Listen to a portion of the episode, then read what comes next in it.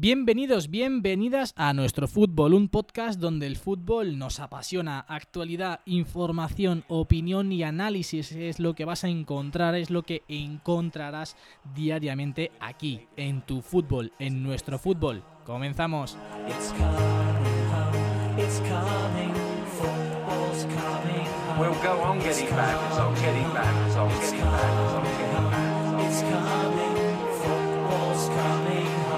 Muy buenas a todos, bienvenidos un día más al podcast de nuestro fútbol. Estamos a miércoles 6 de noviembre y tengo que decirlo, viva el fútbol, vaya noche de Champions, vivimos anoche con sobre todo dos partidos, el Chelsea y el Dortmund. Pero antes de entrar en materia y antes de pasar a hablar de ambos partidos, tengo que presentar a mis compañeros del día de hoy. Nos falta Jaime, pero tenemos a Pepe y a Jorge. Muy buenas, Pepe. ¿Qué tal, chicos? Buenas noches. Eh, espero que hayáis pasado igual de buena noche que nosotros viendo la jornada de Champions porque ha sido espectacular. Sí, señor. Ha sido increíble. De verdad que de los de las jornadas más intensas y más bonitas de vivir en cuanto a la Champions. Bueno, buenas, buenas Jorge. o buenas cuando ellos quieran, que lo estamos grabando por la noche. Buenos días, buenas tardes o buenas noches. Yo me acoplo a todos mis oyentes. Nada, espectacular noche de Champions la vida hoy y he de decir que hemos tenido arreglos técnicos en cuanto a wifi, así que vamos a mejorar la calidad. Jorge, Jorge apaga la conexión. sí, sí, porque a los que no hayáis escuchado el podcast semanal que lo publicamos ayer martes, Ni se nota. fue un podcast muy, muy divertido, realmente. No se nota porque tienes un hermano que es un artista y lo ha arreglado todo en postproducción, pero tuvimos muchas, muchas, ¿cómo decirlo? Dificultades técnicas. Precisiones, dificultades técnicas en cuanto a Jorge, porque el wifi le iba francamente mal, se le fue, de hecho se fue de Skype cuatro veces. De hecho, Espera, a ver quién lo nota, a ver quién lo nota. que- Y de repente envía dos pistas de audio. Bueno, y nos envió dos, me- envió dos pistas de audio y entre medias de ambas pistas había un tramo en el que él habló pero no se grabó, por lo tanto tiene que Del bono de Antoine Griezmann, pero no el cual hoy no se le ha visto. Así que, pero bueno, hoy estamos los tres, nos falta Jaime por desgracia, que ayer estaba un poquito revuelto, así que os recomiendo que escuchéis el podcast semanal que fue muy muy divertido. Sonrisa. Pero vamos con los resultados y vamos a comenzar en orden de cómo se han dado en, este, en esta jornada. El Barça jugaba a las 7 menos 5, un horario muy extraño, o sea, 7 Malísimo. menos 5, ¿por qué no a las 7? O 7 menos 4, no, 7 menos 5.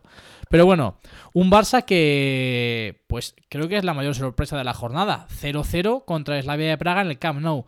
Hay que decir, el Slavia de Praga me parece un equipazo, no hay que dejarse llevar por el nombre, Creo que es un equipo muy valiente, es un equipo muy, muy de entrenador y es un equipo que está dando la sorpresa y que al Barça en ambos partidos le ha puesto en muchas dificultades. Hoy, de hecho, empate a cero, aunque sí que es cierto que el Barça pues ha disfrutado de muchas ocasiones para marcar, pero ha estado bastante acertado el portero del Slavia de Praga y no tanto los delanteros del Barça. bueno, para Javier, cualquier equipo que juegue contra el Barça y el Barça no consiga ganar es un equipazo. No, no, el Slavia de Praga muy valiente, intentando sacar el balón desde atrás, con, con- asumiendo muchos riesgos. De hecho, eh, es el equipo de toda la Champions que más corre, se ve en el, en el campo, no dejan de correr ni un solo, ni un solo instante. Como cabras. Y, vamos, creo que en ningún grupo de la Champions hay un cuarto equipo como el Slavia de Praga. Y te digo una cosa, mucho ojo porque ha ganado el Dortmund al final, pero le iba a complicar mucho esa clasificación si hubiese perdido el Dortmund para la Europa League porque el Slavia de Praga es un equipazo. Sí, pero Pues solo sí. lleva dos, dos puntos y el Dortmund lleva ya cuatro. Y con Y- el empate cinco. Yo estoy de acuerdo con lo que está comentando Javier. El partido que ha demostrado hoy Slavia de Praga, cómo ha salido en el Camp Nou, cómo estaba eh, bueno, estructurado eh, ese equipo con, bueno, en ocasiones en línea de 5, en otras ocasiones en línea de 6 y en otras ocasiones venía y jugaba con línea de 7, se, eh, se ha llegado hasta ver en el partido, pero sin embargo eso no, no le quitaba que llegasen con mucha gente a tres cuartos del campo de área, eh, tres cuartos sí. del campo rival y era sorprendente, se han hinchado a correr, estaban todo el mundo súper bien comprometido, viajaban juntitos y es decir que me ha sorprendido Que sobre un todo despliegue increíble. sí, que la línea defensiva amonestando con seis futbolistas me la sacaban a 20-30 metros del área. Digo, en cualquier tipo de marca de ruptura que, que lea que lea Barça, se la van a pillar y la van a enchufar. Y, bueno, no ha sido así. Estaba en la línea siempre defensiva súper limpia, no hacía ambiente de sierra nunca.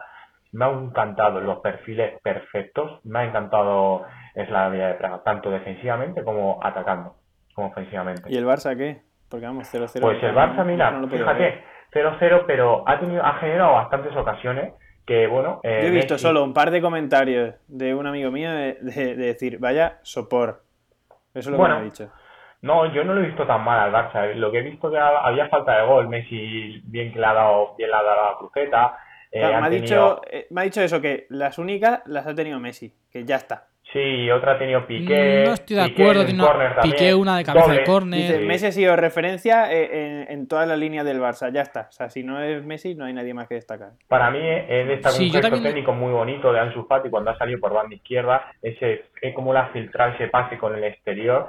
Eh, a Leo Messi, que el portero de, Slavia de Praga ha estado estupendo, dando un pasito hacia adelante, un pasito y medio, y ha, hecho imposible que, el balón de Messi acabara, acabase dentro por ese pasito y, esa buena lectura que ha tenido eh, el bueno del portero ante finalización de, Leo Messi. Sí, a mí me sorprende muchísimo, aparte del talento que tiene, porque se ve que es un futbolista con muchísimo talento, la perfecta toma de decisión en todas las acciones de Ansu Fati. Luego también destaco un cambio que ha hecho Valverde que bajo mi punto de vista yo al menos no hubiese hecho ese cambio en ningún momento. Me has, quitado a Dembélé, me has quitado a Dembélé cuando Dembélé estábamos viendo que eh, puede ser que esté más o menos acertado, pero esa velocidad y esa verticalidad el Barça no la tiene otro futbolista que no sea Ansu Fati también. Ha sido ese cambio, Dembélé por Ansu Fati, pero yo hubiese quitado a Griezmann porque es que ha estado horrible. O sea, horrible horrible. No lo sé, ¿eh? pero ya creo que no ha tocado ningún balón en los últimos 20 minutos. Es posible. Yo no, yo no recuerdo que haya tocado ningún balón literalmente en, los últimos 20 minutos. No lo recuerdo. No me he fijado tampoco, ¿eh? Porque estaba, no, no, no. vamos, desaparecido. La misma, la misma, sensación. ¿Y el cambio de Busquets que no ha sido táctico o por lesión? Eh, bueno, Busquets tenía amarilla, bien es cierto que en rueda de prensa, bien es cierto que en rueda de prensa ha salido eh, el bueno del Singurri diciendo que tenía problemas eh, gástricos, que se estaba mareando un poquito porque lo del estómago y tal, y también tenía amarilla en un contraataque eh, ante una acción de Dembélé muy bonita que le han hecho falta y no se la han quitado. Sí, y también quiero destacar a un futbolista, y es que es un jugador que... Sí, sí, espectacular. O sea, tiene un cambio de ritmo, una toma de decisión, sabe perfectamente en qué momento dar o no dar el balón. Cómo trata el balón. Sí, sí, es una maravilla. De hecho, al final del encuentro ha tenido 3-4 acciones de cambios de ritmo desde atrás, rompiendo líneas desde atrás, regateando, dando un pase muy bueno. Junto con Messi es el más destacado del partido, al menos bajo mi punto de vista. Y es a lo poco que pueda agarrarse el Barça, porque sí, ya es cierto, aunque el Slavia de Praga ha hecho un partidazo, porque lo ha hecho, y al fin y al cabo es el tipo de partido que hay que plantearle al Barça si quieres ponerle en dificultades, tampoco está fino el Barça, realmente. No hay fluidez, no hay muchas ideas, se ve el tran-tran, se ve la de hecho se ve poco optimismo dentro del campo, porque al fin y al cabo te pueden salir mejor o peor las cosas, pero se, nota ese, ese poco optimismo en los futbolistas, esa decadencia casi del equipo en cuanto a alegría. Yo para terminar con, con Fútbol Barça, sí que es cierto que he echado mucho de menos en falta, y yo creo que vosotros los dos estaréis de acuerdo conmigo, eh, la falta de un delantero centro referencia como Luis Suárez. Hay que tener en cuenta que Luis Suárez ya tiene una edad, que no siempre va a estar finito en cuanto a forma física y en cuanto a marcar diferencia dentro de un partido. Sí, porque finito y yo creo que ¿eh? y yo creo que habría que ir buscándole eh, un delantero centro que le pueda sustituir. ¿eh? Bien, es cierto que. Sí, ha sido el problema del Barça de las últimas temporadas, que al final no quería ir tampoco ningún delantero referente porque era para chupar banco. Sí, pero yo creo que ahora Suárez ya claro, pero ya Luis poquito a poco hacia abajo. Sí, sí, sí. Sí. Bueno, seguimos con más resultados que nos hemos enrollado un poquito más de la cuenta en el Barça. Sin querer. Vamos Partidos ya todos a partir de las 9 de la noche. El Zenit ha perdido en casa 0 a 2 frente al Red Bull. ¿Qué dijimos ayer, en la... Yo creo que dije el 2. Yo no lo sé, la verdad. El, Red Bull Leipzig. no me acuerdo, ¿eh? Luego, vamos con uno de los partidos más bonitos, más interesantes, con más variantes que se han sucedido en el encuentro, que es el Chelsea-Ajax. Voy a decir cómo se ha dado el partido. Simplemente nada más comenzar, Abraham se ha metido en prueba puerta, 0-1 se ponía el Ajax, ha empatado en el minuto 5 Jorginho de penalti, 1-1. Se adelantaba de nuevo el Ajax con gol de Quincy Promes, 1-2. Se metía en prueba puerta, que para Zabalaga ¿eh? también es cierto que la falta está muy bien lanzada. 1-3 en el Orcilles, 35. pero es que la asistencia anterior, el gol anterior del Ajax es un pase espectacular de Filles. ¿eh? ¿O No, sí, hablamos ese, hablamos ese. Justo. Ah, vale, perdón. Sí. Eh, se, iba al, se iba al descanso 1-3 el, el Ajax, marcaba en el 55 1-4 y parecía que esto estaba ya pues acabado. Pero es que en el 68 se ha sucedido, se ha producido una, una, eh, digamos, acción fuera de lo normal. Porque primero han, ha hecho falta uno de los centrales de, del Ajax, Blind.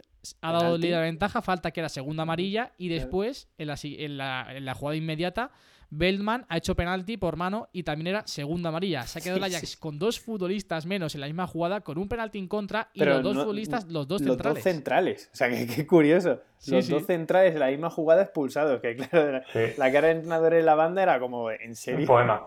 Sí, sí. Sí, pero bien expulsado. Y dicho ¿eh? esto, sí, sí, perfectamente. O sea, ha hecho, ha plasmado el reglamento a las mil maravillas. Sí, sí, perfecto. No, y- El penalti lo ha marcado Jorniño, se ha puesto el, el Chelsea eh, 2-4, 3-4. Con el ese 3-4, penalti. perdón. Sí, porque antes había marcado Spilicueta, 3-4.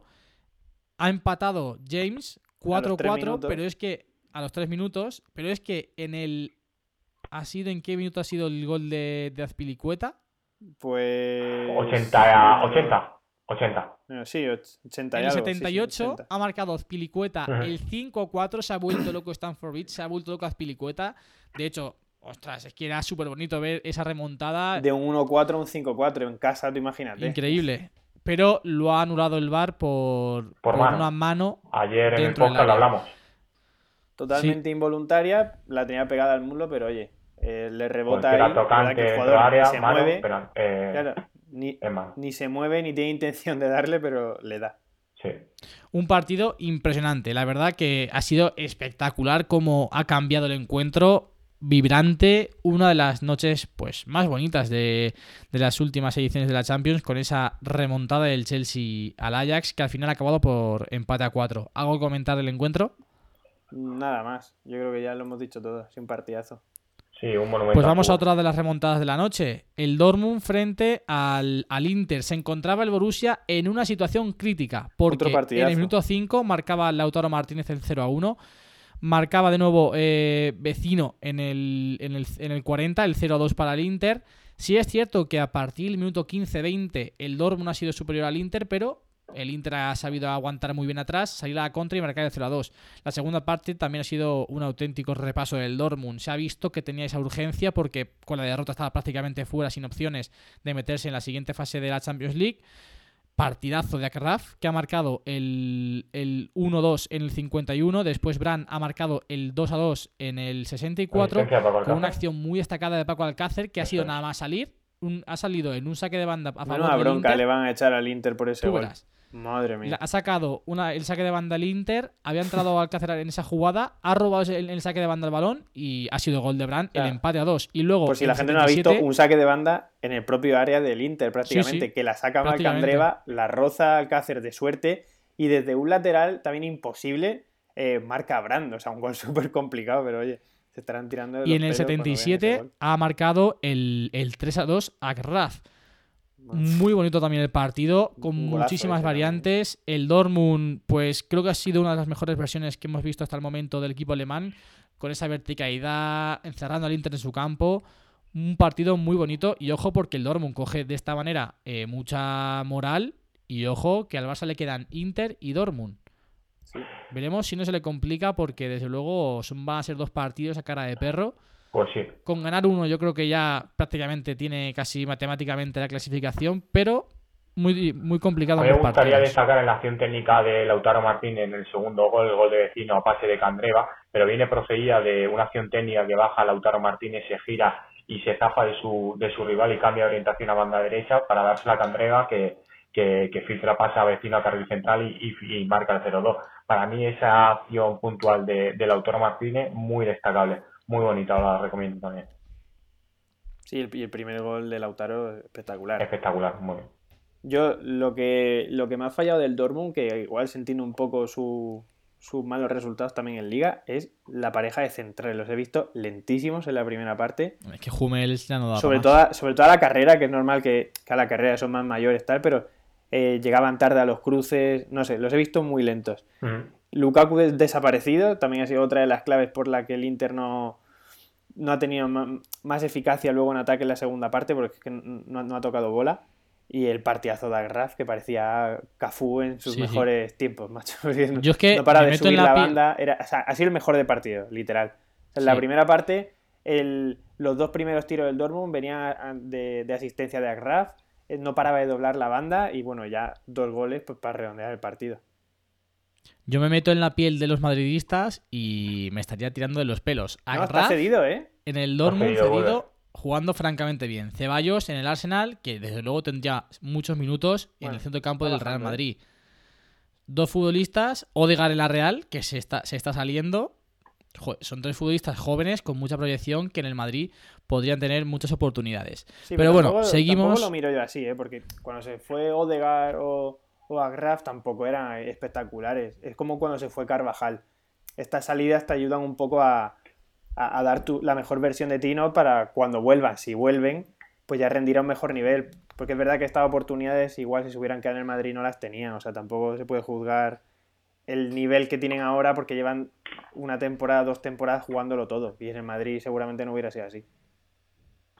Bueno, seguimos con los resultados. El Liverpool, como ya dijo Pepe, eh, ha sufrido para ganar al game. Yo dije que iba a hacer cambios. Iba a hacer cambios. Sí, sí, sí. Porque.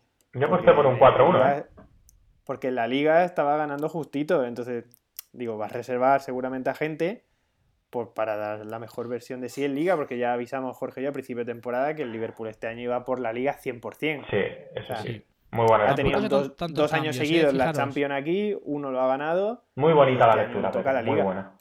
Me ha gustado. Tampoco ha hecho tantos cambios, ¿eh? Por ejemplo, ha jugado Miller de lateral izquierdo, se ha, incluido en el centro del campo oh, Chamberlain, Wijnaldum no, ha metido a Henderson, que es titular casi indiscutible. Arriba han descansado. Titular, Keita titular, que no suelen jugar. Sí, han descansado dos, dos de los tres fijos arriba, como son eh, Firmino y Salah. Han jugado Origi y Keita.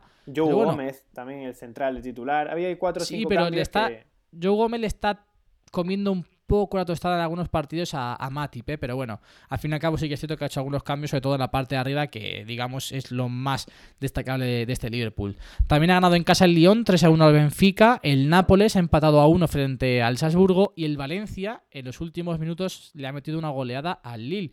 Y digo en los últimos minutos porque el partido ha estado bastante igualado hasta el minuto 80.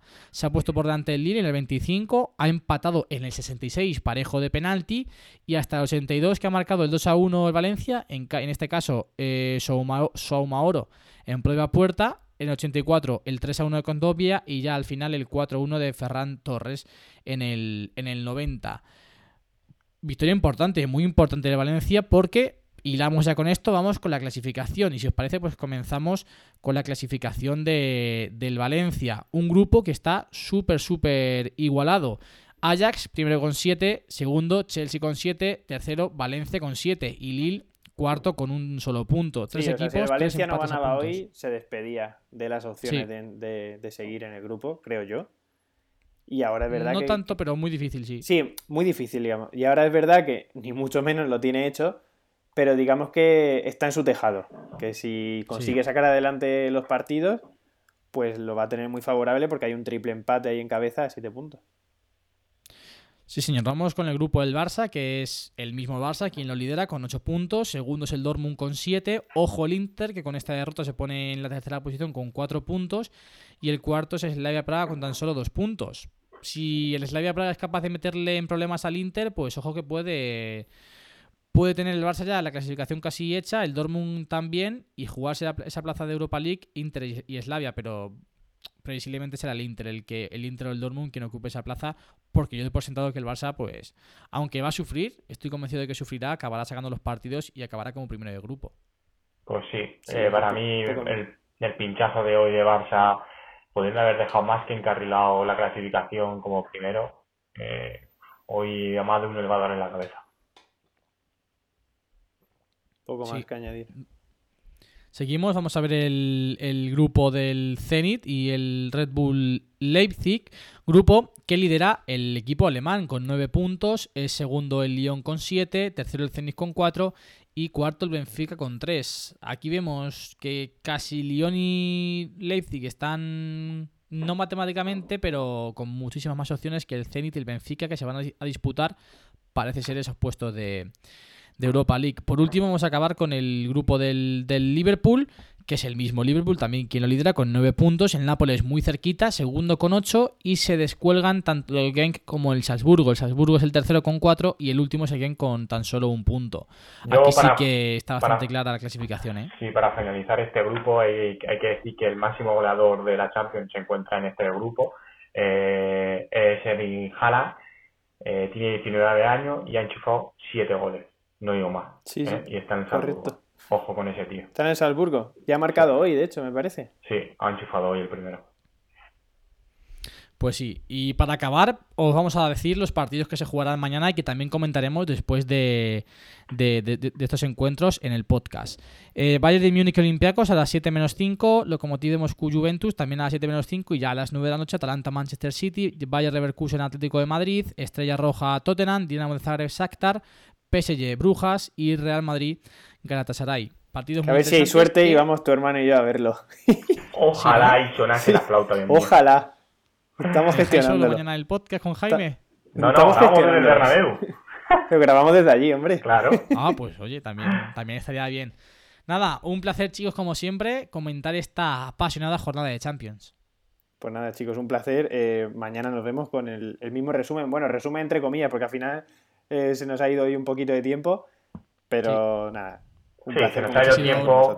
Pero eso es señal de que, que, estamos a gusto, estamos cómodos y con esta conexión da gusto hablar, la verdad. Sí, hombre, sí. Sí, sí, sí. sí, sí. Que ahora no te quedas pillado esta de puta ¿Eh? madre. Con la tranquilidad, con la calma. Uf, perfecto. Perfecto. Jorge. Bueno, chicos, eres, eres nos escuchamos mañana también a nuestros oyentes. Mañana, como siempre, un nuevo podcast diario comentando lo que sucederá en esos partidos de la UEFA Champions League. Muchísimas gracias por escucharnos un día más. Como siempre, nos puedes seguir en nuestras redes sociales y nos vemos, mejor dicho, nos escuchamos mañana aquí en nuestro fútbol con más y mejor. Adiós. Adiós.